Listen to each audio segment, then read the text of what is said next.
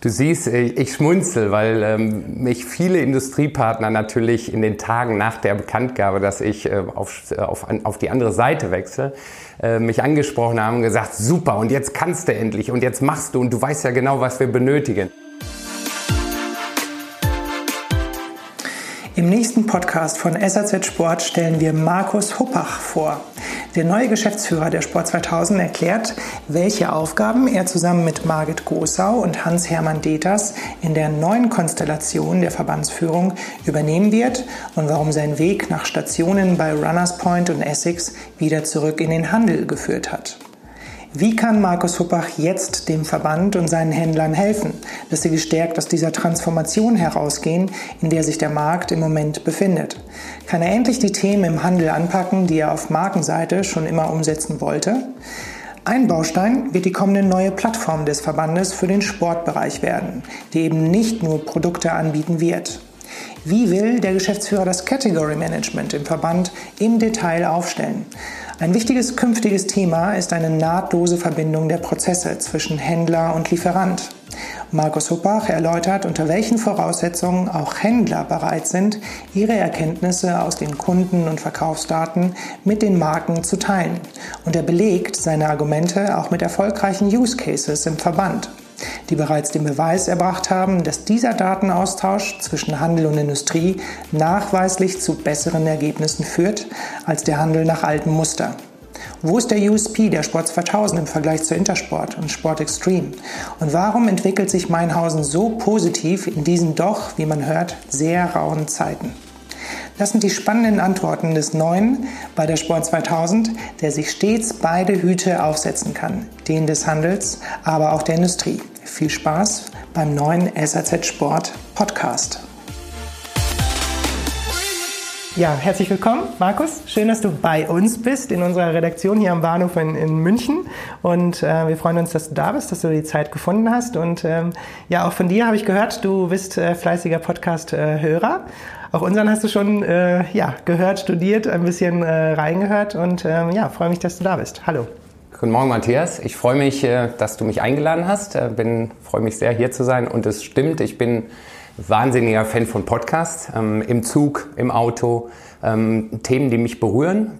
Privater Natur, Weiterbildung, aber natürlich auch Themen, die, die meinen beruflichen Werdegang prägen. Das ist weit gefächert. Das kann digitale Transformation sein, eins meiner Lieblingsthema, Führungsstile, agiles Arbeiten, geht aber auch, ja, geht weiter in, auch in unsere Themen rein. Und natürlich habe ich auch eure Podcasts äh, mir angehört und finde es sehr, sehr spannend, weil man kann sich immer wieder etwas daraus mitnehmen, was auch vielleicht für meine Arbeit ganz interessant äh, sein kann oder wichtig sein kann. Wir kennen uns schon aus der Zeit, da warst du noch bei Essex. Ähm, jetzt bist du bei der Sport 2000 ähm, Geschäftsführer. Kannst du dich vielleicht mal kurz ähm, einführen, beschreiben, was für eine Geschichte du im Sporthandel in der Sportbranche hast? Gerne, gerne. Also du musst wissen, dass ich äh, leidenschaftlicher Sportler bin. Angefangen hat alles mit Handball und Eishockey. Ich komme aus Iserlohn, aus dem Sauerland, ist ja auch eine Eishockey-Hochburg. Ähm, ja. ähm, wie gesagt, lange ähm, dort ähm, gelebt, äh, viel Sport gemacht und habe dann studiert. Und während des Studiums habe ich musste ich mir ein bisschen Geld verdienen und habe dann äh, bei Rannerspoint angefangen. In Iserlohn war eine sehr große Rannerspoint Point-Filiale und habe da erstmal als klassische Teilzeitkraft angefangen und habe da schon gemerkt, was ich für eine große Liebe und Leidenschaft habe, mit Endkonsumenten in den Kontakt zu treten. Und am meisten haben mich die gereizt, die eigentlich die schwierigsten Kunden waren, die reinkamen und die sich nicht so einfach überzeugen ließen. Und das war eine ganz spannende Thematik. Das habe ich sechs Jahre gemacht, habe dann auch den Kontakt zu ähm, Essex bekommen über verschiedene Wege und habe dort dann auch als Tech-Rep, technischer Repräsentant angefangen, als Freelancer, äh, habe mir da auch noch Geld verdient, weil Runners Point allein reichte nicht. Insofern war es dann auch noch Essex und hatte dann wirklich über sechs Jahre in der, in der Branche. Ähm, aus Essex-Sicht halt, wo ich dann Schulungen gemacht habe für Karstadt und so weiter. Das war eine spannende Thematik. Dann war ich mit dem Studium fertig. Leider war dann keine Planstelle frei bei Essex. Ich wäre liebend gerne da angefangen oder bei Runners Point. Ähm, bei Runners Point war ich halt als Diplom-Ingenieur zu hochqualifiziert, wurde mir damals gesagt. Und dann bin ich erst in eine andere Branche ge gegangen, habe aber gemerkt, nach fünf Jahren in einer anderen Branche, dass ich die Liebe und Leidenschaft für den Sport, der ist so in mir, dass ich gesagt habe, ich muss den Weg zurückfinden. Und dann habe ich das große Glück gehabt, dass äh, bei Essex etwas frei war. Sie haben sich an mich erinnert und äh, dann habe ich mich da über Key Account Management, da war ich äh, damals für Sportcheck zuständig, für Bräuninger, für Karstadt und so weiter, habe ich mich dann hochgearbeitet die letzten zehn Jahre war ich in der Europazentrale in Amsterdam ähm, und habe die letzten sechs Jahre das IMEA-Geschäft von kommerzieller Seite im Bereich Wholesale geleitet. Äh, sehr spannende, sehr spannende Zeit. Und jetzt bist du wieder zurück im Handel. Was hat dich bewogen, da wieder zurückzukommen und was reizt dich am Handel? Ja, was wichtig äh, war und, und vielleicht äh, für dich wichtig zu wissen ist, dass ich zwischen Essex und der Sport 2000 noch ein Sabbatical eingelegt habe. Das war mir sehr, sehr wichtig. Ich wollte Abstand gewinnen, ich wollte reflektieren, ich wollte auch, und ich glaube, das kann man hier sagen, sehr viel Zeit auch mit meiner Familie verbringen, mit meinen Eltern, mit meinen Geschwistern wollte mich selbst weiterentwickeln, wollte mal aus dem Hamsterrad raustreten, wie man so schön sagt, und einfach mal in die Metaebene ähm, rein, ähm, sich reinbewegen, um von außen drauf zu gucken, was ich eigentlich in den letzten Jahren gemacht habe. War das alles gut? War das alles richtig? Was würde ich heute anders machen? Das war sehr, sehr spannend. Und ähm, ich habe mir dann zu Hause auch eine Mindmap ähm, aufgemalt, wo ich gesagt habe, was könnte mich in Zukunft reizen? Und das war natürlich zu Beginn ein extrem großes, breit gefächertes Thema. Ähm, das hast mir vorhin erzählt, du hättest sogar eine Marke gekauft. Genau, ich war, es waren viele Sachen da drauf. Es war drauf, ich beteilige mich bei einem Startup. Ähm, ich äh, habe gedacht, ich könnte vielleicht eine kleinere Marke zum Leben erwecken, könnte beim KMU anfangen, könnte als, ähm, als Coach, als Mentor irgendwo äh, Themen machen. Und ähm, ja, das hat sich dann über die Monate eigentlich ein bisschen klarer herausgestellt, dass ich gemerkt habe, im Grunde diese Liebe, diese Leidenschaft für den Sport, die war mir sehr wichtig. Und dann in der Sportindustrie, ich glaube, wir haben das große Glück, dass dort sehr viele sehr nette Menschen arbeiten. Und ähm, da habe ich gemerkt, das, das triggert mich, das reizt mich.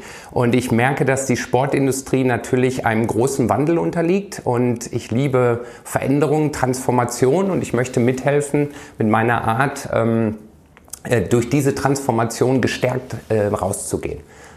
Ja, das ist so ein bisschen ähm, eigentlich die, die, der Punkt, der Trigger, warum ich ähm, da äh, in die Sportbranche zurückgekommen bin. Aber wenn du jetzt den Unterschied machen würdest zwischen Industrie und Handel, wie nimmst du beide wahr? Ja, es ist spannend. Also es ist natürlich, die, die Sichtweise ist ein wenig eine andere. Ich glaube, die Komplexität auf Handelsseite ist natürlich wahnsinnig hoch, äh, weil es gibt natürlich viele Arten des Handels. und wenn wir uns angucken, offline, online ähm, zum Beispiel, dann Spezialisierung, ähm, Generalisten. Also das ist natürlich ein wahnsinnig interessantes Thema. Und ähm, in der heutigen Zeit, äh, man redet ja auch von der VUCA-Welt, ähm, wo sich extrem viel tut, ähm, ist es doch eine spannende Aufgabe, da ins Detail reinzugehen und zu sagen, was ist es denn jetzt eigentlich, was wir ändern müssen? Ja, welchen Plan müssen wir aufstellen, um gestärkt aus dieser Transformation rauszugehen? Weil wir befinden uns mittendrin und ähm, ich glaube, der Bedarf ist sehr, sehr guter Strategien, sehr guter Vision. Viel Mut ist auch dabei, Veränderungen anzustoßen.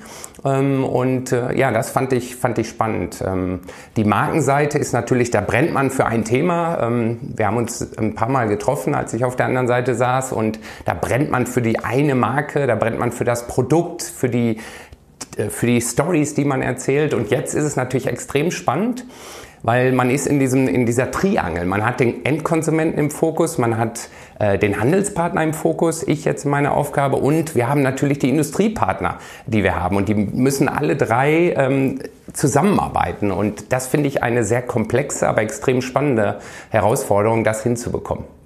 Du hast mir vorher gesagt, ähm, dadurch, dass du eben von der Industrieseite kommst, hast du auch ein bisschen den Industriehut auf oder die großen Marken erwarten von dir, dass du die Bedürfnisse ihre Bedürfnisse im Handel umsetzt. Was sind das für Bedürfnisse und wie weit kannst du gehen? Was, wie kannst du es beschreiben? Wie ist da die Gemengelage? Du siehst, ich schmunzel, weil ähm, mich viele Industriepartner natürlich in den Tagen nach der Bekanntgabe, dass ich äh, auf, auf, auf die andere Seite wechsle, äh, mich angesprochen haben und gesagt, super, und jetzt kannst du endlich und jetzt machst du und du weißt ja genau, was wir benötigen. Ich musste sehr schmunzeln über das Thema. Fakt ist ähm, ganz klar, für mich ist es extrem wichtig, ähm, auf der einen Seite Mehrwerte zu generieren, Mehrwerte für unsere Handelspartner, die dann letztendlich Mehrwerte für den Konsumenten darstellen. Und wenn ich das umgekehrt sehe, Richtung Industriepartner, dann geht es für mich ganz klar auch um Verbindlichkeiten. Äh, dass wir sagen von unserer Seite aus, wir stellen wirklich Pläne auf, die stellen wir zusammen auf und die bilden auch Mehrwerte ab für alle drei Parteien, für den Handelspartner, für den Industriepartner und am Ende für den Konsumenten. Und das in einer verbindlichen Art, wo wir dann uns die Prozesse anschauen, Prozesse verschlanken, vereinfachen und, und die Komplexität etwas rausnehmen aus dem ganzen Thema. Ich glaube, das ist wahnsinnig wichtig, ähm, denn in vorherigen Podcasts haben wir es ja auch gehört, wenn wir über das Thema Margen reden, man, man agiert an deutlich geringeren Margen und wir müssen gucken, wie wir deutliche Effizienzsteigerungen hinbekommen. Und da gilt es, eng, eng zusammenzuarbeiten. Also diese, ich nenne es oft diese Seamless Connection zwischen den Parteien. Da müssen wir hinkommen. Da sind wir noch nicht, aber da müssen wir hinkommen. Bedeutet automatisierte Prozesse? Das bedeutet. Performance Marketing? Das sind sicherlich Kundendaten, Schlagwörter. Kundendaten, die DSGVO-konform äh, ausgetauscht werden. Sind das so Themen? Das sind sicherlich solche Themen, absolut. Da gibt es aber viel, viel mehr. Und ich, noch weitere ich erlaube mir vielleicht das noch zu erwähnen, ich erlaube mir am Anfang jetzt noch ähm, gerade acht Wochen dabei zu sein, mein Beginners Mindset äh, noch aufzuhaben, auch vielleicht ein paar Fragen zu stellen, mal ein bisschen zu stochern und zu bohren, wo es vielleicht wehtut, ja, wo die Antwort wehtut, äh, weil dieses haben wir schon immer so gemacht, egal von wo es kommt. Ähm, das habe ich auch auf, auf Industrieseite äh, festgestellt, als ich dort noch war. Das funktioniert so nicht mehr. Die Welt da draußen dreht sich verdammt schnell weiter und ähm, da müssen wir, hin, müssen wir hingucken und, und wirklich auch gemeinsam erkennen, der Wahrheit in die Augen sehen und sagen, okay, wo müssen wir uns hinbewegen? Zu deiner Frage, nenn mal weitere Themen. Effizienzsteigerung, ganz klar, das fängt beim Go-to-Market-Prozess an. Ähm, ich habe es die Tage gesagt, wenn ich mir angucke, wie wir eigentlich noch einkaufen.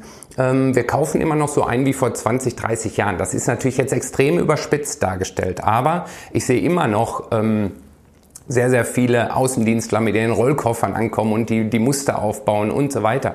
Ich glaube, da gibt es Potenzial. Aber nicht mehr mit Kofferträgern? Ich habe gehört, früher gab es sogar noch Kofferträger. Das war vor meiner Zeit. Ich musste sie selbst tragen. Aber ich glaube, da gibt es Möglichkeiten. Und auf diesem, diesem Go-to-Market-Prozess ist natürlich das Thema Stammdaten, über das du gesprochen hast, ähm, das Thema ähm, äh, enge Vernetzung über EDI etc. ist natürlich, spielt eine fundamentale Rolle. Und da müssen wir auch, und das sage ich jetzt mit dem neuen Hut auf, auch unsere unsere Handelspartner unterstützen, an die Hand nehmen, dass dieser digitale Transformationsprozess auch stattfinden kann. Denn es ist nicht leicht, wenn über Jahre so etwas gut funktioniert hat, dann mal eben zu sagen, ich investiere jetzt ohne weiteres in ein ERP-System und baue dann die Connection auf. Das ist, ist nicht einfach und da müssen wir ganz klar unsere Partner unterstützen. Das sehe ich auch als unsere Aufgabe ähm, und sie dahin leiten. Und, und dann also ein neues Licht oder ein nachhaltiges Licht wird mal eben fünfstellig investiert, ist kein Problem. Aber in eine Schnittstelle oder wie du sagtest, in so ein System ist die Bereitschaft noch nicht da. Hören wir von Dienstleistern. Hören ja, von ja, das ist spannend. Also ich, ich glaube, man darf nicht jeden über einen Kamm scheren. Ja? Also da gibt es sehr, sehr viele, die schon sehr gut aufgestellt sind. Und da gibt es natürlich auch welche, die, die ähm, einen anderen Weg eingeschlagen haben. Und das respektiere ich und ich verstehe auch die Argumente. Vielleicht können wir Überzeugungsarbeit leisten und, und über einige Gespräche dann dort auch den Mehrwert aufzeigen, der zweifelsohne da ist. Auf der einen Seite das Investment, auf der anderen Seite der Mehrwert, der, der ähm, sich ähm, ähm, darstellt. Denn klar, du hast über Big Data gesprochen. Heutzutage kann man jeden Konsumenten von links, von rechts, von oben, von unten, von der Seite äh, durchleuchten und, und weiß letztendlich sein Konsumentenverhalten, die Interessen, die die Person dann hat. Ähm, und, und das muss man dann auch nutzen und darf man auch nutzen. Und Aber du weißt auch, das ist die Gretchenfrage. Gibt der Handel seine Daten weiter? Äh, er hortet sie, hütet sie, denkt damit, äh, das ist so wichtig und elementar, dass man die behält. Ja. Und ähm, wie viel kann er teilen? Aber da gibt es selbst große Player, die dann wirklich aus eigener Erfahrung schon, wo einer auf der ISPO nach dem Einkaufsgespräch als neuer Geschäftsführer dann sagt, Matthias, ich bin überrascht, wie wenig die Lieferanten mhm. über uns als Händler ja. wissen. Das heißt, inwiefern man da was verkauft hat, was man verkauft hat, da ist einfach dieser Austausch, so rudimentär er auch sein könnte, kaum, kaum gegeben, kaum da. Auch da wieder, wir müssen diese Diskussion differenziert führen. Es gibt auf beiden Seiten sehr starke Partner, die ganz klar in der Digitalisierung weit, weit vorne sind. Auf Handelsseite als auch auf Industrieseite. Es gibt aber auch wieder auf beiden Seiten äh, Partner oder Marktteilnehmer, die dort noch in den Kinderschuhen stecken. Entscheidend ist aber, und das war auch eine meiner letzten oder einer meiner Aufgaben bei Essex ganz klar, das Thema vom Sell-in in Sell-out-Account Management zu betreiben. Warum sage ich das? Jetzt umgekehrt, der Handelspartner möchte natürlich diesen großen Wert, den er in seinen Händen hält, nämlich die Kundendaten oder auch die, die Daten über Verkäufe, die möchte er natürlich teilen, wenn er einen Mehrwert sieht.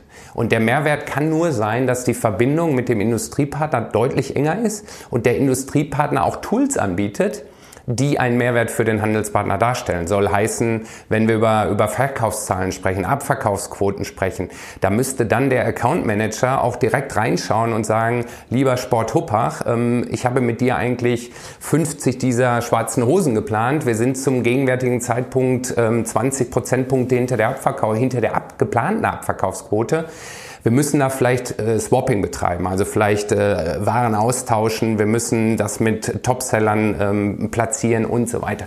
Es muss damit was gemacht werden und die Angst, das, hat der, das hört die Industrie ja oft, dass die Daten nur genutzt werden, um ihr eigenes Business zu stärken, die ist natürlich da und die kann ich auch verstehen. Und da müssen wir in einen partnerschaftlichen Austausch kommen und da muss mir auch der Industriepartner aufzeigen können, was er mit den Daten in unserem Sinne tut. Ja, das ist sehr wichtig. Habt ihr Use Cases, wo ihr auch anderen belegen könnt, schau, wenn das alles datengetrieben ist, verbunden ist, dann funktioniert das sehr gut? Klar, es gibt natürlich äh, Handelspartner bei uns, wo es, wo es gut funktioniert. Wir haben ja unsere, unsere Absolut-Formate, die sind ja auch vernetzt, wo wir auch ganz klar hohe Verbindlichkeiten haben, auch für die Industrie.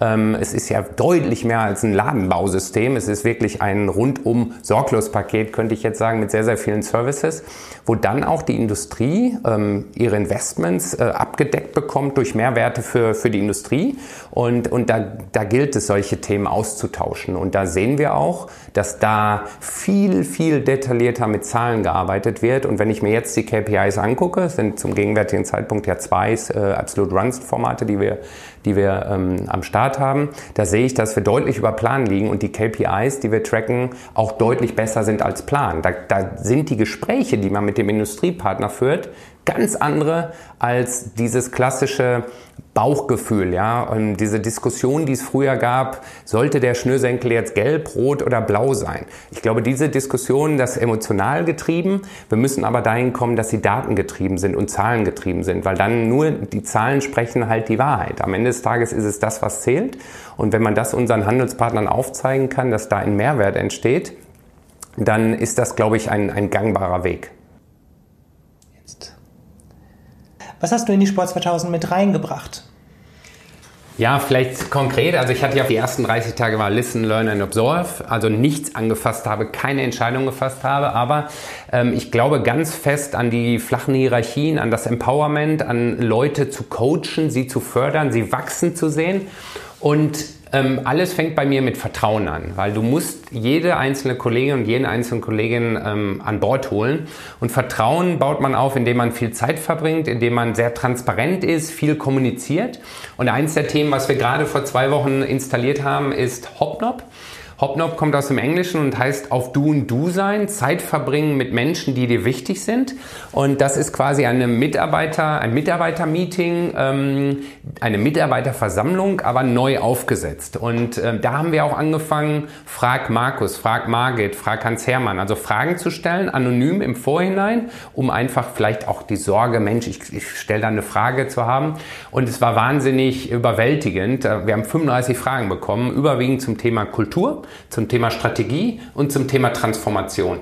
Und ich bin ein, ein großer Verfechter von New Work, weil die Zeiten ändern sich und New Work ist vielleicht ein Schlagwort, aber ich finde es extrem wichtig. Walk and Talk, Stand-up-Meeting, Let's Talk, all diese Themen sind wichtig. Du gehst ja ein in Meetings, ja, weil es viel zu viele sind, zu viele Themen, kein Follow-up, kein Outcome, keiner hält die Zeit ein. Und da sind wir auf dem Weg, dass wir halt wirklich Bereichsleiter-Meetings auch umbauen in, in Stand-up-Meetings. Kurz und knapp, jeder hat 60 Sekunden Redezeit. Was lief gut, wo bin ich dran, wo brauche ich Hilfe. Ja, ganz kurz und knackig, höhere Frequenz, aber kurz und knackig und nicht zwei, drei Stunden Redemeetings, wo du dich halt wiederfindest. Walk and Talk, Kopf frei kriegen oder Run and Talk. Ohne Handy, ohne Computer wirklich zu sagen, lass uns beiden, Matthias, jetzt mal in den Wald gehen, eine Runde reden, eine Runde laufen und dabei über Themen reden, die uns bewegen. Du kannst, wenn du zurückkommst, alles aufschreiben, aber das finde ich extrem wichtig. So kriegst du Dynamik in das Unternehmen rein. Und, und das sind Themen, die wir auf der Spur haben. Und ich merke, dass unsere Kolleginnen und Kollegen in Meinhausen das richtig aufsaugen. Die finden das gut und die merken, Mensch, der Markus, der meint das wirklich ernst, wie er das so erzählt, wie er das macht und, und, und die Kollegin und also Hans-Hermann und Margit halt auch.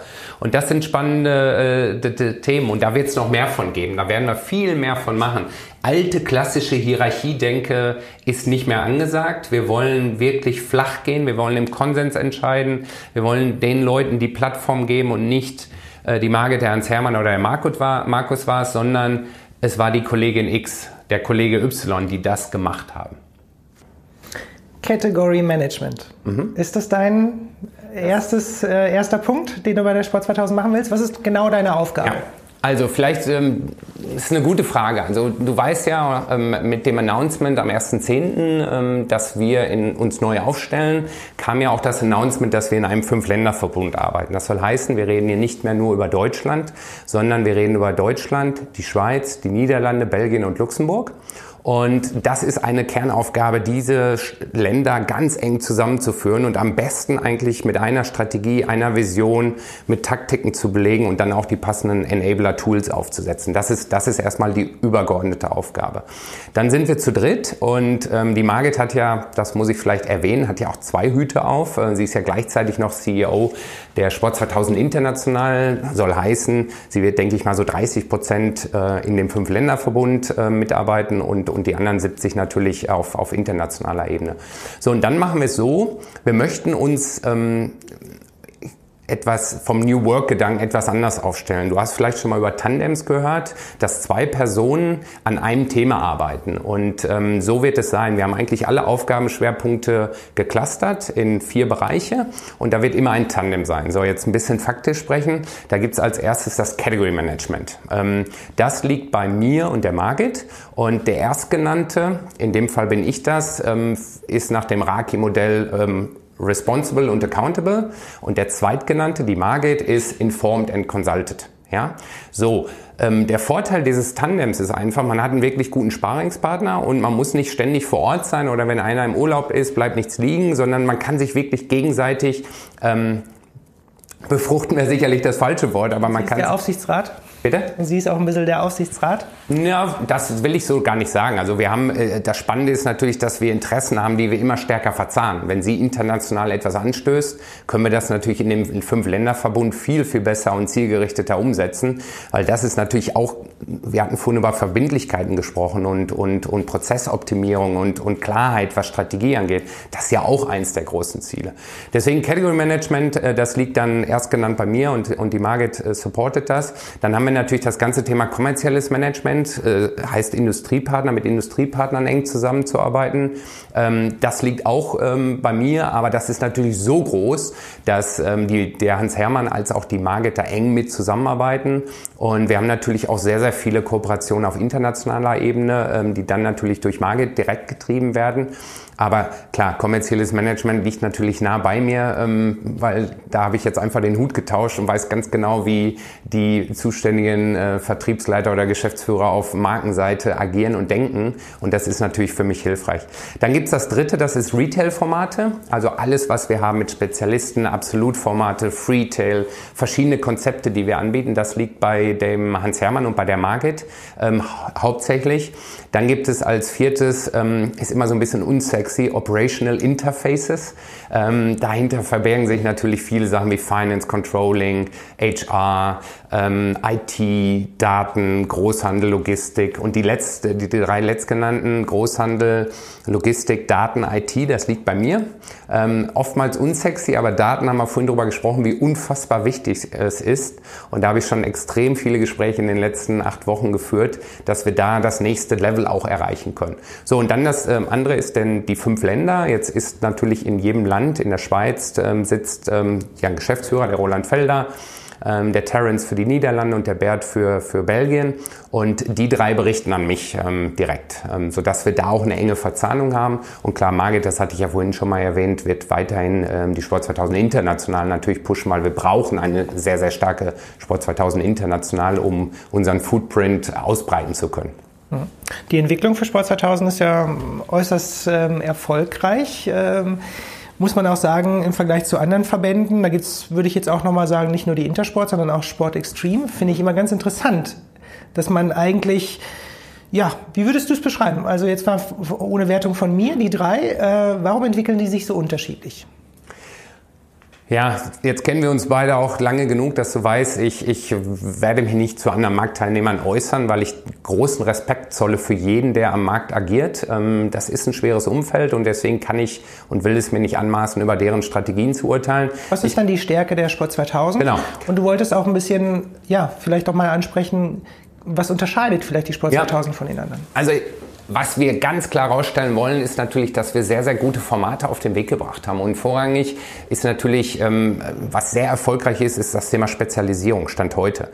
Ich glaube, das ist extrem wichtig, weil es eine große, ein großes Alleinstellungsmerkmal und eine Differenzierung ist in heutigen Zeiten. Ähm, sich gegen Aber bei Sport Extreme hast du es doch auch, da hast du auch Spezialist. Ja, ich kann über uns reden und bei uns ist es natürlich so, dass wir mit dem Absolutformat als absolute Speerspitze ähm, ein, ein, ein sehr gutes Spezialistenformat auf die Beine stellen und dann musst du ja sehen, darunter gibt es dann zum Beispiel im, im, im Running-Bereich haben wir die Laufprofis. Ähm, jeder kennt sie, sie sind äh, extrem stark, weil sie einfach diese Kategorie leben, sei es im Running, sei es im Fußball, sei es im Outdoor. Und das sind die Spezialisten, die sind ganz nah am Konsumenten dran. Die wissen genau, äh, wie sie den Konsumenten betreuen, was der Konsument sucht, wie sie ihn beraten können. Und ich glaube, es ist extrem wichtig in der heutigen Zeit, dass man einen Rundum-Service bietet, ja, der mehr ist als nur das nackte Produkt zu verkaufen. Ähm, du weißt, ich bin auch einige Marathons gelaufen und da stellt man sich auch immer die Frage, da hat man, da hat man Fragen nach welch, was ist das richtige Schuhwerk, was soll ich für ein Shirt anziehen, brauche ich Ärmlinge, wie ist es mit Temperaturen? Temperaturen, wie ist es mit Essen, ähm, Verpflegung während des Laufens ähm, und so weiter. Und ich glaube, da können die extrem gute Tipps und Hinweise geben. Ja, die haben Communities, die machen einen After-Sales-Service, finde ich auch extrem wichtig. Das sind Alleinstellungsmerkmale, die sie rausarbeiten und da sind sie stark. Und ich sagte ja, die hohe Verbindlichkeit bei unseren Absolutformaten ist da. Dann das nächste Level sind die Profis, Laufprofis, Outdoor-Profis, Teamsport-Profis und ähm, das, das merken wir. Das, da kommen auch sehr gute Zahlen her. Du weißt, wir haben auch eine Sneaker Force eingeführt. Ähm, auch das ist sehr, sehr spannend. Da gibt es sehr äh, bekannte Partner wie ähm, Asphaltgold ähm, ähm, und so weiter, die, die uns schon beigetreten sind, weil sie halt sehen, ja, wir in Meinhausen bieten eine Toolbox und die Toolbox für die Sneaker Force oder für die, für die Handelspartner innerhalb der Sneaker Force, das ist eine andere, als sie es vielleicht ist für die Laufprofis. Ja? Gib mir mal das Beispiel, da geht es nicht um CI, da geht's, äh, da geht's dann auch um es Leistung. um Allokation, äh, welche Ware kriegt man? Ja, sprechen wir, sprechen wir von Expansionsgedanken. Ja, du, wir haben ja auch eine große Stärke. Wir haben eine, eine Bank im Hintergrund, eine DZB-Bank. Ich glaube, das wird mehrmals rausgestellt auch und das habe ich auch lernen dürfen, wie viel Power da eigentlich drinsteckt und wie wichtig das auch Handelspartner sind. Ja, weil da sind ähm, Handelspartner extrem clever, was, was, was die Produkte angeht. Da werden wir ihnen auch gerade im Bereich Sneaker gar nicht reinreden können, weil da sind die so clever, die Jungs. Ähm, aber sie wollen vielleicht expandieren. Sie haben Expansionspläne. Sie wollen in der Digitalisierung weiter vorangehen. Und da, da bieten wir andere Mehrwerte. Ähm, Sneaker funktionieren auch sehr, sehr gut auf Plattformen, auf digitalen. Ist auch wahr. Also klar, Sportplattformen können wir gleich auch noch drüber sprechen. Ist ja auch ein wichtiges Thema für uns, äh, wo wir dann ähm, im Frühjahr nächsten Jahres an den Start gehen werden. Ähnlich wie Schuhe.de, die wir ja jetzt schon haben.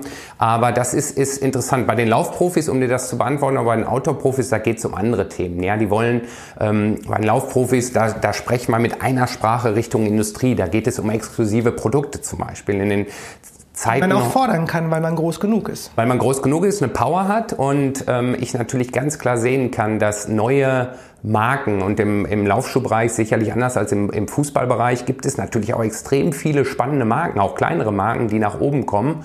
Und äh, die kommen alle zunächst zu uns, weil sie wissen, wir können Marken aufbauen.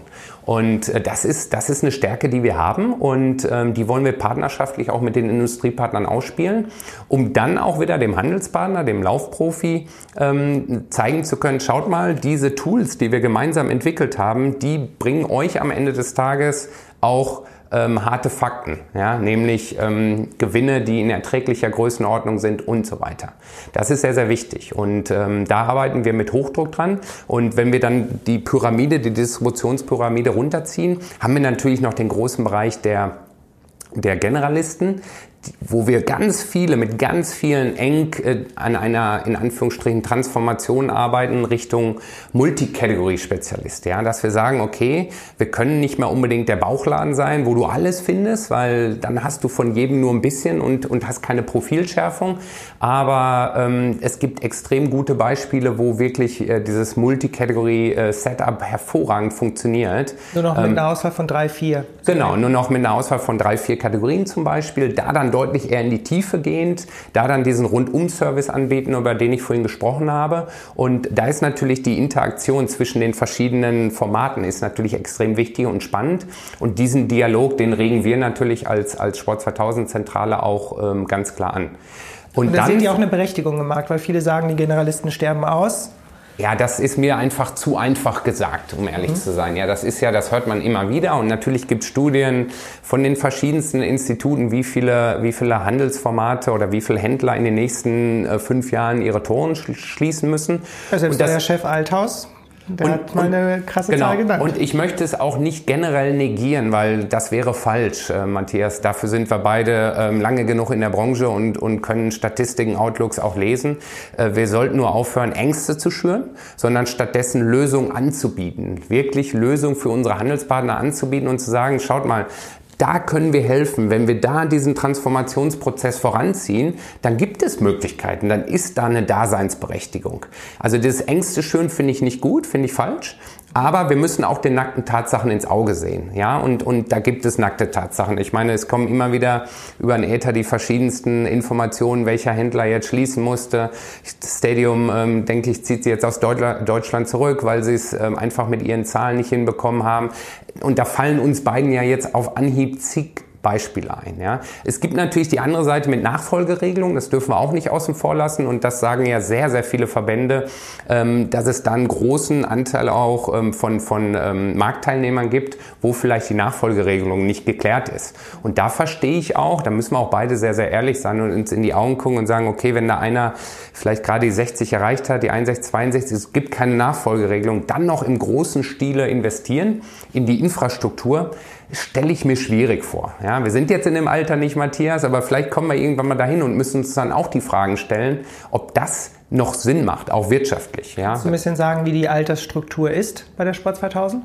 Ja, das ist schwierig. Also ich bin ja jetzt seit acht Wochen dabei. Ich bin schon ein Riesenfan von Zahlen, Daten und Fakten, weil das muss die Basis sein. Äh, mir werden immer mal wieder Daten zugerufen, aber ich glaube, es wäre jetzt falsch, äh, darüber zu sprechen. Ich habe aber mit, äh, gerade ist ja unsere OM1 zu Ende gegangen und habe da auch mit etlichen Handelspartnern sprechen können. Und da waren einige bei, ähm, die definitiv keine Nachfolgeregelung haben. Soll heißen, die sind dann Ende 50, Anfang 60. Und ähm, klar, die, die stellen natürlich auch die rhetorische Frage, was ich jetzt noch machen soll. Und die wissen eigentlich die Antwort irgendwo und scheuen sich natürlich. Aber wenn ich ein bisschen jünger bin, und das gibt auch sehr viele gute Beispiele, die haben den Mut, die haben die Vision, die haben die Weitsicht, die nehmen wir an die Hand und beraten die. Und ich glaube, das müssen wir noch viel, viel stärker herausstellen, welchen Mehrwert wir eigentlich bieten können äh, und auch müssen, dass wir von unserer Profilschärfung, von unserer Toolbox, von der ich vorhin sprach, dass wir da viel mehr auf die Strecke bringen sodass die Handelspartner weiterkommen können. Und ein anderes, das möchte ich auch noch abschließend sagen, du weißt ja auch, dass wir auch sehr, sehr starke Pure Player in unserem Portfolio haben und da sieht dann die Kooperation auch wieder anders aus. Da wird natürlich auch sehr viel darüber gesprochen, wie kann die Kooperation über das Normalmaß hinaus aussehen. Ja? Und ich finde, da darf man auch mal ein Brainstorming beschreiben, ohne irgendwelche ist jetzt äh, hindering thoughts zu haben, ja, also sprich, ähm, nein, das können wir nicht, das können wir nicht. Man muss einfach auch mal den Gedankengang zulassen. Ich habe da jetzt nichts Konkretes, aber ähm, aber ich war, ich durfte ja auf dem Netzwerkforum sein ja. und da muss ich sagen, war ich echt beeindruckt. Also ja. das, da hat man gesehen, dass da absolute Spezialisten sind. Die Themen waren für mich fernab äh, und da muss man erstmal sich wirklich ja. reinarbeiten, um das alles zu verstehen. Ich komme aus dem stationären Handel, bin aber auch Digital Native, bezeichne mich als, ja. als Kunde, der alles macht, was aktuell möglich ist. Ja. Aber die haben wirklich äh, rumgesponnen und ausgetauscht äh, über, über Themen, der, das war ein anderes Level. Und das war bemerkenswert, dass man sowas schafft. Man hat die eingeladen.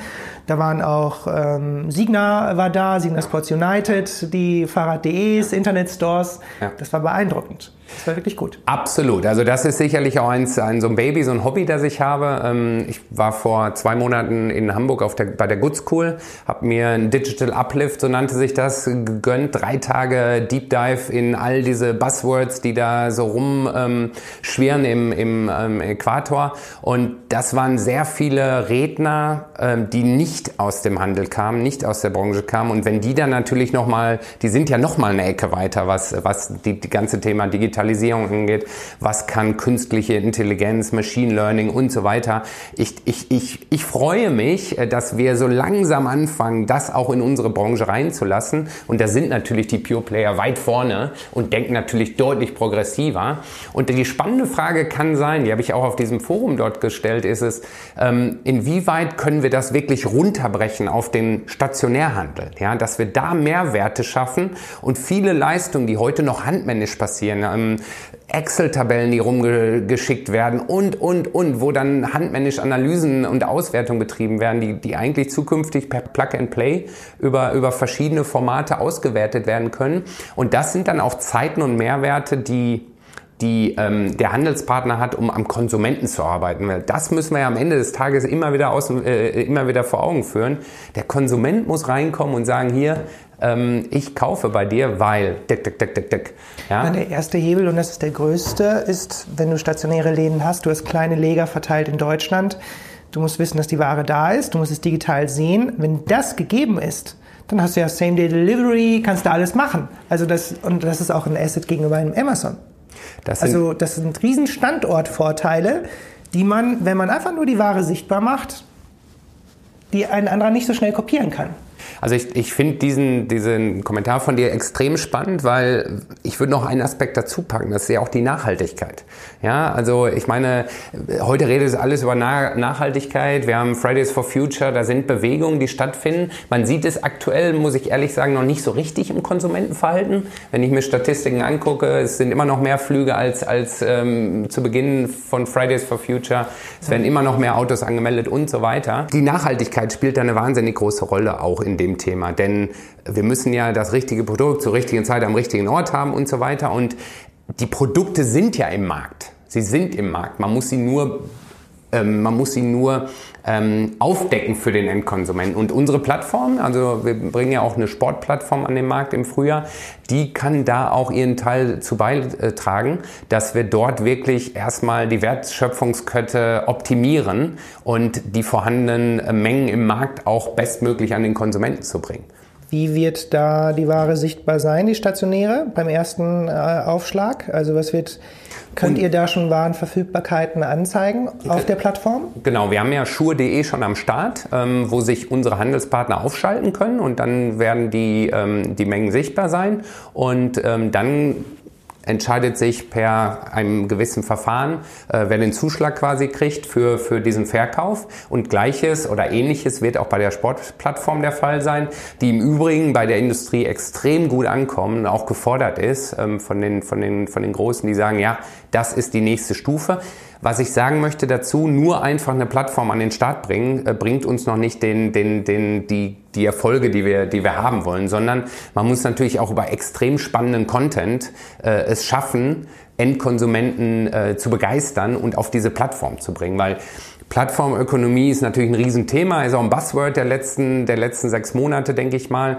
Aber es gibt so viele Anbieter und man muss es wirklich schaffen, in dieser Vielzahl der Anbieter als Leuchtturm herauszustechen. Und da gönnen wir uns vielleicht auch nochmal eine Extraschleife, dass wir sagen, ist das Setup, ist der Content, den wir dort anbieten, ist das stark genug, um am Markt auch erfolgreich sein zu können. Aber unsere Handelspartner, ähm, also unsere Mitglieder, die sehen das auch ganz klar. Die Industrie sieht es auch, hat ein großes Interesse daran.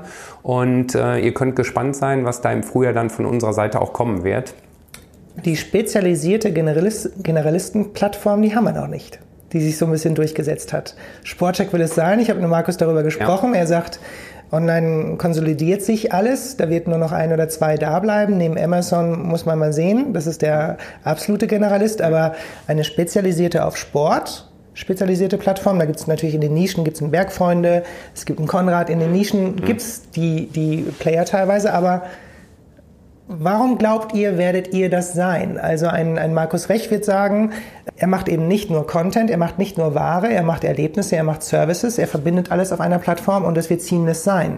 Wo werdet ihr einen, einen, einen Vorteil ihm gegenüber haben? Weil er holt auch alle rein. Er holt Händler rein, er holt Wettbewerber rein, ähm, er holt Marken rein, die schon so weit sind, dass sie äh, sich anbinden können. Ja. Und ähm, wo wird euer Mehrwert ihm gegenüber hin sein? Weil Sportcheck will es auch sein. Äh, Intersport arbeitet auch an Services, muss, muss ja. man mal sehen. Aber ähm, was wird euer Vorteil sein? Also ich gehe mit, mit Markus äh, konform, was die ähm, Konsolidierung angeht. Da sind natürlich sehr, sehr viele Bewegungen und Dynamiken im Markt und man merkt oftmals, die Großen fressen die Kleinen, die finanziell Stärkeren fressen die Schwächeren. Insofern wird es da, die Konsolidierung wird immer weiter fortschreiten. Und wir beide sind jetzt so lange in der Industrie, dass wir sehen über die Jahre, dass das schon da war und das hält weiter Einzug. Und so wird es auch bei der Plattform sein. Man muss diese Mehrwerte rausstellen. Wie gesagt, ich möchte noch nicht zu viel sagen, aber man muss diese Mehrwerte rausstellen und, und besser sein als die anderen, schneller sein, seamless sein, äh, vielleicht auch, auch äh, deutlich effizienter sein, dass auch die, die, die ähm, äh, finanzielle Seite äh, da ist. Der Content muss da sein, das rundum sorglos Paket, das muss da sein. Und das gilt nicht nur für online, sondern auch für offline. Also ich will dir ein Beispiel geben. Ich bin in meinem alten Job natürlich extrem viel gereist und war immer wieder in neuen Städten und ich laufe halt gerne, um meinen Kopf frei zu kriegen, um dann wieder neue Ideen zu haben. Und was mir dort immer geholfen hätte, wenn ich in einem Hotel mein Laufpaket bekommen hätte, wenn mir gesagt worden ist oder mich jemand begleitet hätte, ich, ich mache mit dir einen Sightseeing-Run, ähm, ich hätte vielleicht noch etwas zu Nutrition erfahren ähm, und so weiter. Also dieses Gesamtpaket, das dann da ist, hätte vielleicht noch einen Laufbuddy gehabt, weil alleine laufen ist auch doof ähm, und so weiter. Und das sind so diese Mehrwerte, die man schaffen kann mit Community-Denken. Also es muss nicht immer nur alles online stattfinden, sondern, sondern man kann dieses on Online in, ins Offline äh, spiegeln und das dann auch runterziehen, weil das ist ja auch unser, unser Sinn. Aber klar, viele, viele Consumer Journeys beginnen zunächst online. Es enden auch viele online, ganz klar. Aber es kommen auch extrem viele. Immer noch die Statistiken weisen aus, dass der Consumer Journey die meisten, die große Mehrzahl immer noch in den Laden führt, immer noch in den Handel führt, in das Stationärgeschäft. Und hier müssen wir dann auch ansetzen, dass wir wirklich auch ähm, zelebrieren, was wir dort machen. Das nackte Produkt an die Wand klatschen, ich sage es mal so platt, das wird nicht mehr funktionieren. Da, da ist deutlich mehr gefragt. Und äh, da spielt natürlich dann auch der Mensch auf der Fläche eine extrem große Rolle. Denn ich bin auch Endkonsument und ich bin, lasse mich extrem inspirieren von einem einem tollen, einer tollen Verkäuferin, Verkäufer, einem Experten, einem Berater, der mir wirkliche Mehrwerte bietet, der mir neue Ideen gibt, neue Gedanken gibt, neue Informationen gibt, die hilfreich für mich sein können, um meinen Sport bestmöglich auszuführen. Ja, egal was es ist, ob ich jetzt in die Berge gehe, ob ich zum Skifahren gehe, ob ich, ob ich ähm, Eishockey spiele, ob ich laufen gehe, was auch immer es ist, das ist, glaube ich, extrem wichtig, diese nahtlose, das Zusammenspiel der verschiedenen Bereiche. Der einzige, der mir einfällt, wo man sagt, der Mensch ist egal oder die Prozesse stehen nochmal über dem menschlichen, äh, persönlichen, der menschlichen, persönlichen Beziehungen zum, zum Kunden ist, muss ich ehrlich sagen, Decathlon. Da sind die Prozesse reibungslos und alle anderen erfolgreichen Händler, ja, betonen immer wieder den menschlichen Faktor, den man wirklich ja. nicht ähm, außer Acht lassen darf bei ja. aller Digitalisierung, ja. Ja, das, das stimmt. Also auch da wieder nach wie vor, ich denke, Respekt vor Decathlon. Ähm, sie machen da ihren Weg und äh, auf, auf der anderen Seite habe ich auch äh, lange ähm, Kontakt mit denen gehabt. Äh, sie fahren halt eine ganz andere Strategie, als wir sie fahren. Und ähm, ich glaube, Wettbewerb belebt das Geschäft. Das ist zwar so eine Phrase, die vielleicht etwas abge, abgearbeitet ist, aber ich finde sie trotzdem wichtig, ja, weil man bleibt selbst äh, man steht auf seinen Zehen und, und Zehenspitzen und bleibt ganz scharf an der Sache dran und versucht sich immer deutlicher noch in seiner Profil, in seinem Profil zu äh, schärfen. Und ich finde, das ist ein sehr gutes Beispiel mit Decathlon. Sie haben eine ganz andere Positionierung, eine ganz andere Strategie und unsere muss es halt sein mit dem menschlichen Faktor. Äh, ich muss ganz klar sagen, ich fand auch bei eurem letzten SAZ-Workshop, fand ich ähm, ähm, Kollegen Bründel, ich fand es inspirierend, ja, wie er mit Leidenschaft und mit einer klaren Passion und einer einer klaren Vision an, an seinem Lebenswerk arbeitet. Und äh, ich, ich habe mich quasi bildlich im, in einem äh, Laden gesehen, ähm, inspiriert von dortigen ähm, ähm, Verkäuferinnen oder Verkäufern, um dort dann inspiriert zu werden. Und ich glaube, da haben wir auch in unserer Gruppe extrem viele, extrem viele Handelspartner, die das perfekt können. Und ähm, ich habe vorhin etliche äh, genannt und aufgezählt. Also insofern, das ist spannend und das muss es sein. Das ist der Mehrwert. Der Handel ist nicht tot, ganz klar. Wir reden ihn oft tot. Und ich glaube, das ist ein wenig ein deutsches Phänomen, dass wir immer alles ganz sch schlecht sehen ja. und ganz schwarz malen.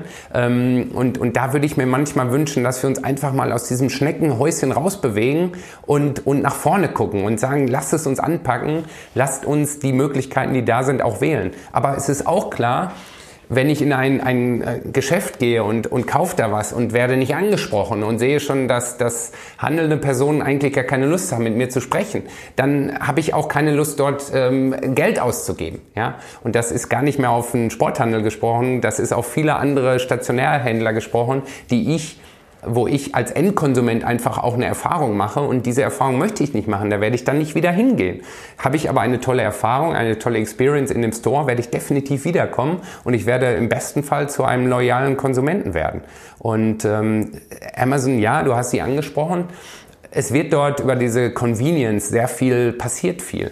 Aber du weißt auch, sie haben sich im Fashion-Bereich versucht und Fashion, das nimmt man ihnen, wenn ich ehrlich sein darf, nicht so ab, beziehungsweise der Konsument ist dann nicht so affin, dort auch dann Fashion zu kaufen. Und ich finde, da muss man in die Tiefe einsteigen und sagen, okay, wo sind, wo sind da unsere Möglichkeiten, das für uns zu nutzen? Und, und, da ist die entscheidende Frage, ob ein Adidas und ein Nike euch die Ware gibt, die lifestyleig und fashionlastig ist. Das ist ein Thema. Weil ja. die mm, sagen, nee, der Sporthandel ist Performance und er sollte auch Performance bleiben und ist definitiv ein Punkt, oder? Also man hört das von anderen äh, Verbänden auf jeden Fall, dass das ein Thema ist, dass darüber gesprochen wird. Ja. Ich meine, eure Sneaker Force wird an die Ware kommen, aber ja, weiß ich nicht. Mit Absolute hat man natürlich auch seine Vereinbarung, aber es wird Performance bleiben. Ja. Aber die, die sich vielleicht in Richtung Lifestyle orientieren wollen, in Leisure partizipieren wollen, können wahrscheinlich aktuell mit, mit Puma arbeiten und mit allen anderen, die in diese Richtung gehen. Aber die großen zwei auch.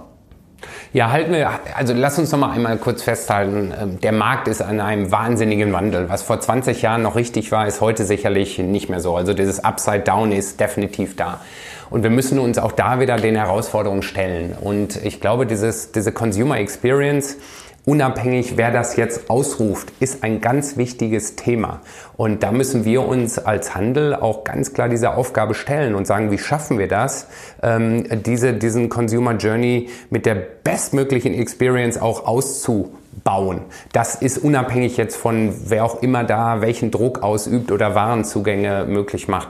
Und ich glaube, diese Distributionspyramide, die ist ja generell nicht falsch. Ja, also ich meine, wenn wir jetzt hier über die Neuhäuser oder über die Kaufinger Straße gehen, da siehst du verschiedene Formate ähm, und da gibt es dann ähm, auch in anderen Branchen wirklich äh, Pinnacle-Boutiquen, die ein ganz anderes Sortiment führen als vielleicht ein, ein Kaufhaus.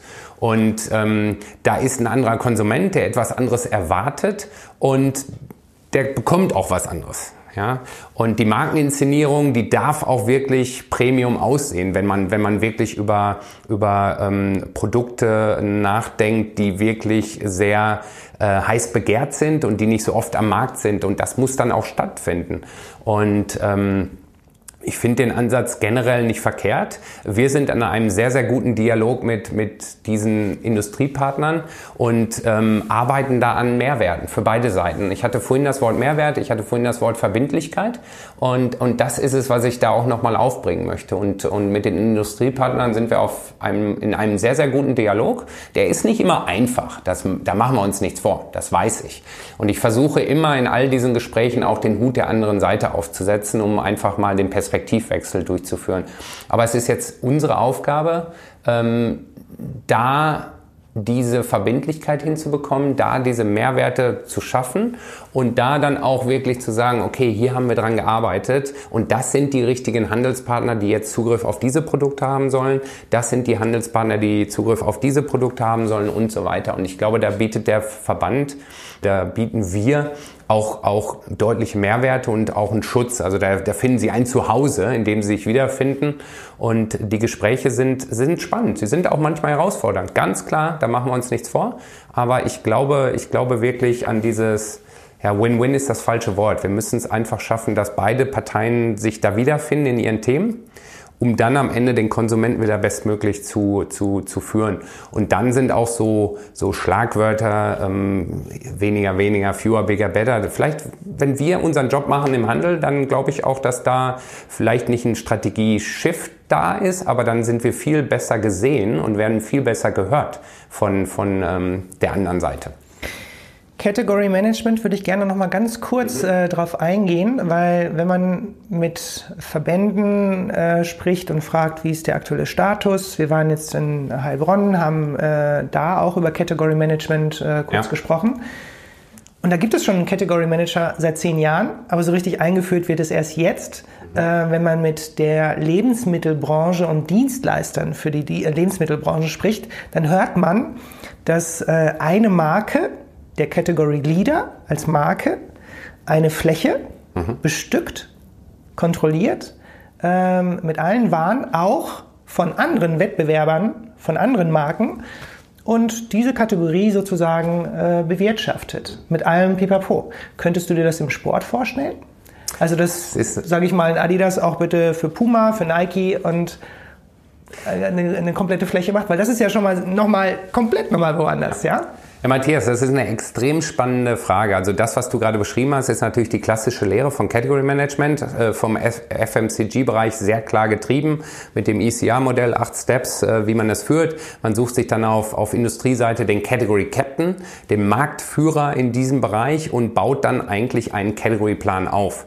Und ähm, Ziel, Sinn und Zweck ist ja, die Wertschöpfungskette auszulotsen. Soll heißen, für beide Seiten äh, deutliche Steigerungen auch im, im monetären Nutzen zu haben. Quadratmeterumsätze sind gigantisch. Genau, und in dem Category Captain, die Cleveren, denen ist es auch dran gelegen, dass die gesamte Kategorie wächst. Ja, und deswegen planen die dann auch natürlich im Joghurtbereich, was auch immer, ich weiß nicht, der Danone plant dann für, für die anderen. Äh, Wenn das nicht richtig mal wieder ausgetauscht. Genau, so, das ist, das ist die klassische Lehre. Jetzt sitzen wir ja zwischen, wir sind ja in, dem, in der Triangel, sitzen wir genau dazwischen. Ich glaube, das Category Management, jeder redet drüber, wie ist es denn wirklich aufgesetzt und wie macht es auch richtig Sinn. Dieses One Fits All, da müssen wir ein bisschen vorsichtig sein, ähm, weil ich glaube, ähm, es gibt ja auch immer noch dieses, diese Lokalisierung, die auch extrem wichtig ist. Ja, wenn jetzt die gesamte High Street, egal in welcher Stadt wir sind, komplett gleich aussieht, dann wo ist der Mehrwert? Warum braucht selbst Decathlon nicht so? Genau. Die gucken, was, was ist vor Ort. Genau, das ist, das ist halt, wo wir vorsichtig sein müssen, dass wir jetzt nicht jeden über einen Kamm scheren und ein Sortiment haben. Das wäre falsch. Äh, dennoch müssen wir Pläne schmieden, Kategoriepläne schmieden. Und wir müssen für uns schon sagen, wo sind die, Hand, äh, die Industriepartner, mit denen wir eine Kategorie treiben wollen? Und dann müssen wir ins Detail gehen und sagen, wie wollen wir sie treiben, zu welchem Zeitpunkt wollen wir sie treiben, wo ist der Konsument, wo holen wir den Konsumenten ab, was sind die Mehrwerte, die wir von den Konsumenten schaffen müssen, mit welchem Industriepartner. Ja, das ist, glaube ich, extrem wichtig. Und da haben wir noch ähm, Potenzial nach oben, um dann wirklich auch auf diese Industriepartner zuzugehen und zu sagen, schau mal, wir haben Folgendes vor, wir brauchen von euch das und das und das und du bekommst von uns den Gegenwert das und das, ja, dass der Handelspartner das sieht und dass am Ende wieder der Konsument auch zu uns kommt, äh, nämlich zu unseren ähm, Sport 2000 Partnern und ähm, wirklich sein Geld auch dort ausgibt. Da sind wir auf einem spannenden Weg. Ähm, ich würde es nicht ganz so schwarz-weiß nehmen wie, wie im FMCG-Bereich. Äh, das wäre für den Sport nicht richtig. Aber wir müssen da aufsatteln, weil da ist Potenzial nach oben. Und dann sind wir auch wieder bei dem ganzen Thema Datengetrieben, ähm, dass wir äh, diese klassischen Bauchentscheidungen, wie es früher ja immer da war. Ich habe mich in zigtausenden von Vorlagen wiedergefunden und da fehlt jetzt noch ein, ein buntes T-Shirt und da, nein, die, dieser Schnürsenkel ist falsch. Ich glaube, da müssen wir ein bisschen wegkommen von diesem nur emotionalen. Es muss ein gesunder Mix sein von Daten, von Erfahrung, von Bauchgefühl und auch einfach von, von, von ähm, Trends. Ja, das gehört ja auch dazu, dass wir das zusammenpacken und daraus dann die besten Sortimente bilden. Ähm, und, und die müssen aus meiner Sicht wieder customized sein für verschiedene Formate. Ja, weil, weil das Spezialistenformat, das braucht etwas anderes, als es der Multicategory-Generalist ist, ja, oder Multicategory-Spezialist ist oder der Onliner ist und so weiter. Da müssen wir also vorsichtig sein. Wir wollen nicht eindämmen, ähm, aber wir müssen auf diesem gesamten Prozess, und das ist dann auch wieder Mehrwert für die Industrie, wir müssen schaffen, den Prozess, ähm, wir müssen die Komplexität rausnehmen. Ja, zu viele Touchpunkte. Ich meine, unsere Industrie mit unseren 19 Monaten Lead Times etc. Ich meine, es ist ja ein Irrsinn, ist ja ein Irrsinn, wenn wir heute schon über 2022 reden. Das ist ja Wahnsinn.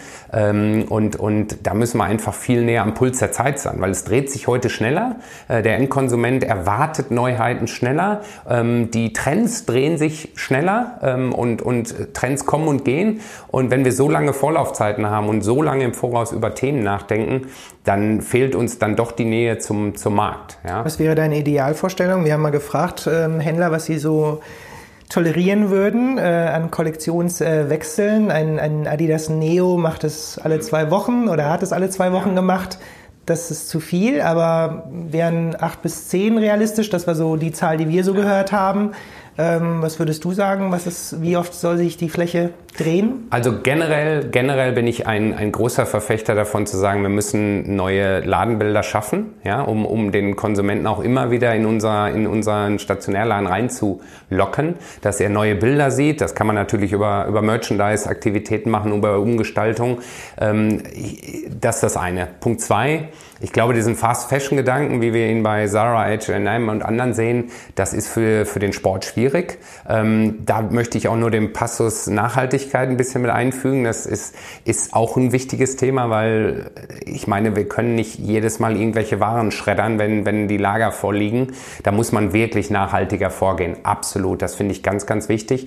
Deswegen ähm, ist diese Frage aus meiner Sicht nicht so einfach zu beantworten. Auch bei den, auch bei den, bei, bei, bei den ähm, Pure Playern, da ist natürlich frische Bilder sind gefragt, die wollen neue Stories haben. Ich habe ich hab ja eigentlich den Case Study zu Hause. Wir haben drei Kinder, ähm, 18, 17, 14, die sind äh, 24-7 ähm, online. Und, ähm, Dürfen Sie das sein? Ähm, Nein, sie dürfen es nicht, aber ähm, du weißt, wie ich es meine. Sie sind natürlich mit dem, mit dem Ding groß geworden.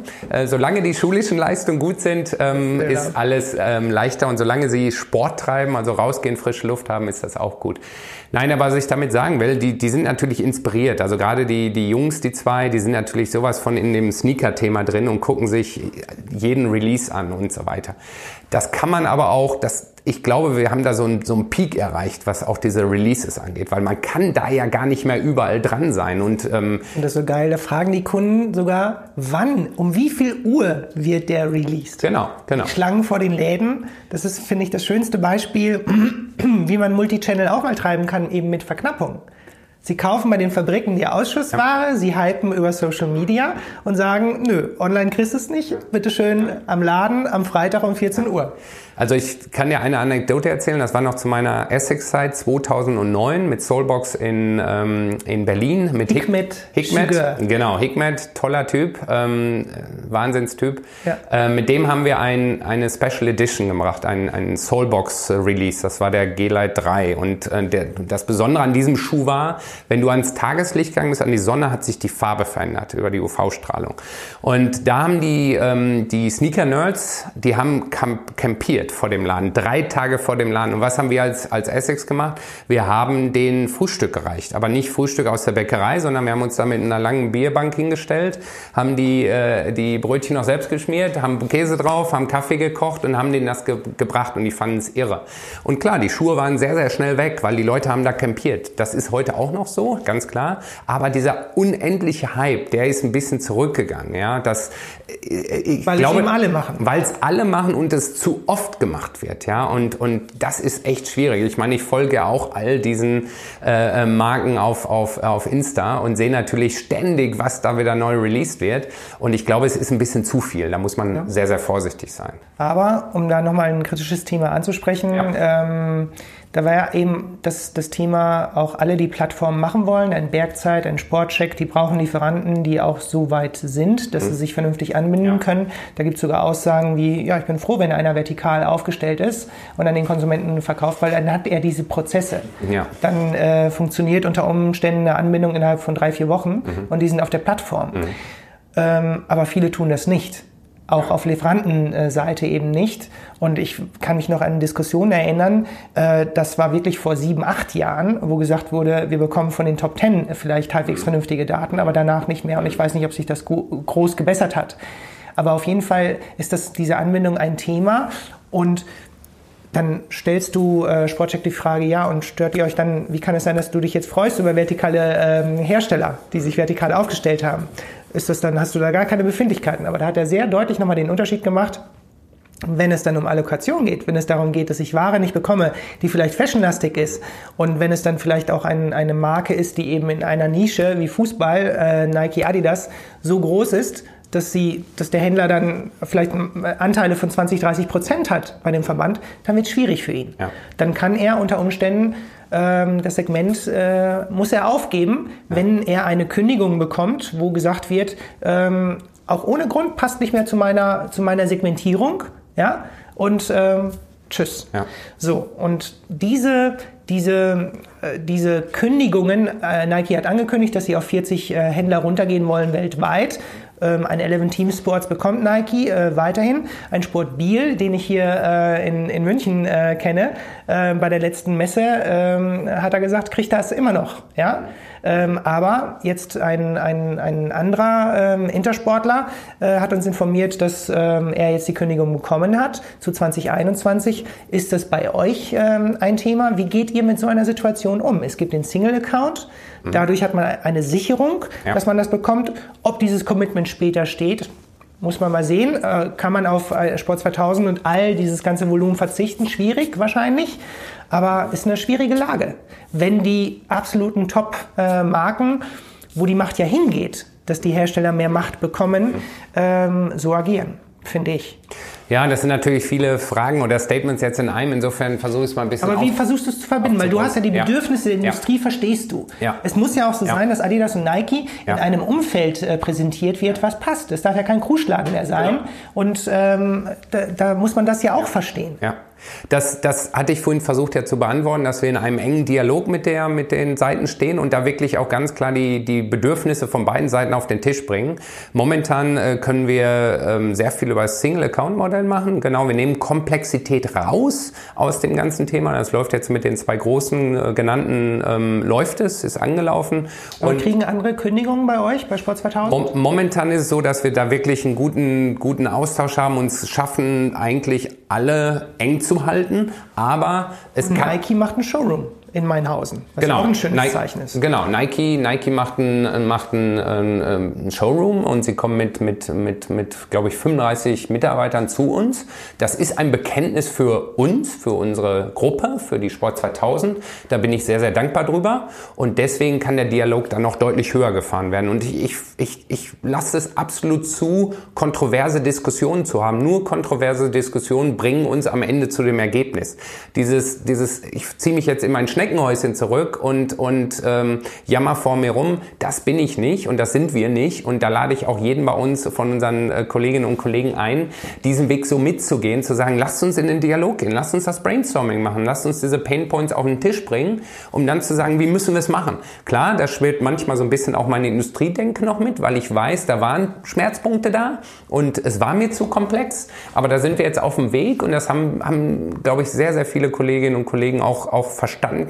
Und wir müssen die anderen noch überzeugen. Und das, das, das, die muss man aber an die Hand nehmen. Ja, dieses Friss oder stirb oder sagen, hey, ich renne da jetzt vorne weg und, und die anderen wissen gar nicht, worum es geht. Das wird nicht funktionieren. Ja, wir müssen in den Dialog einsteigen. Äh, Thema DTC, ja, es ist immer, ein, es ist immer ein Thema. Das weiß ich ja auch. Das ist so das Damoklesschwert, das über einem schwert. Und das natürlich im Zeitalter, ich meine, wir haben uns für den äh, Kapitalismus entschieden, ja, und, und da geht's eigentlich nur mal höher, schneller weiter. Der Markt ist äh, in Teilen vielleicht gesättigt. Ja, der Große frisst den Kleinen, der Schnelle den Langsamen, das wissen wir auch alles. Äh, das Konsumentenverhalten ändert sich. Ähm, man es wird muss, aber nachhaltiger. Es ist genau. Die Moral kommt rein. Genau. Ähm, man muss halt schauen. Ich, ich, es gibt ja auch Beispiele und das vielleicht nur so als Randnotiz. Es gibt ja auch viele Marken, die probiert haben, DTC zu machen, aber es hat nicht funktioniert, ja, weil sie einfach merken, dass sie die Nähe zu dem Endkonsumenten doch nicht haben. Ähm, ganz klar, die Marke muss heiß sein, dann ähm, können sie ihr eigenes Ding machen und ich glaube aber, man muss auch um die Stärke, also wenn, jetzt rede ich für Marke natürlich, aber man muss um seine Stärken und seine Schwächen als, als Markeninhaber wissen und auch sagen, wo sind die richtigen Partner, um den Endkonsumenten erreichen zu können. Deswegen dieses, dieses, ich, ich, ist, erstens gibt es viele Marken, die sagen, nein, der Fachhandel ist mir wichtig, ihr kennt euren Konsumenten am besten. Ja, mit denen arbeiten wir wirklich sehr gut und sehr eng zusammen. Es gibt andere, die versuchen den anderen Weg. Solange alles erstmal extrem transparent gehalten wird, das ist mir ganz wichtig. Ja, vielleicht bin ich da ein bisschen blauäugig, naiv, aber ich finde es mehr als fair ist vielleicht in, in, heutigen Zeiten das falsche Wort, aber für mich ist das ein Grundsatz, äh, Vertrauen aufzubauen und offen und ehrlich, transparent über, über Taktiken, Strategien zu reden. Ja, und solange eine Marke sagt, hey, ich möchte da was machen aus dem und dem Grund, dann müssen wir es diskutieren.